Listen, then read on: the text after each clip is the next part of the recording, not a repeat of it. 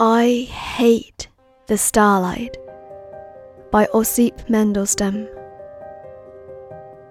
I hate the starlight's monotonous spectrum, hail, ancient delirium, towers, arrowed heights.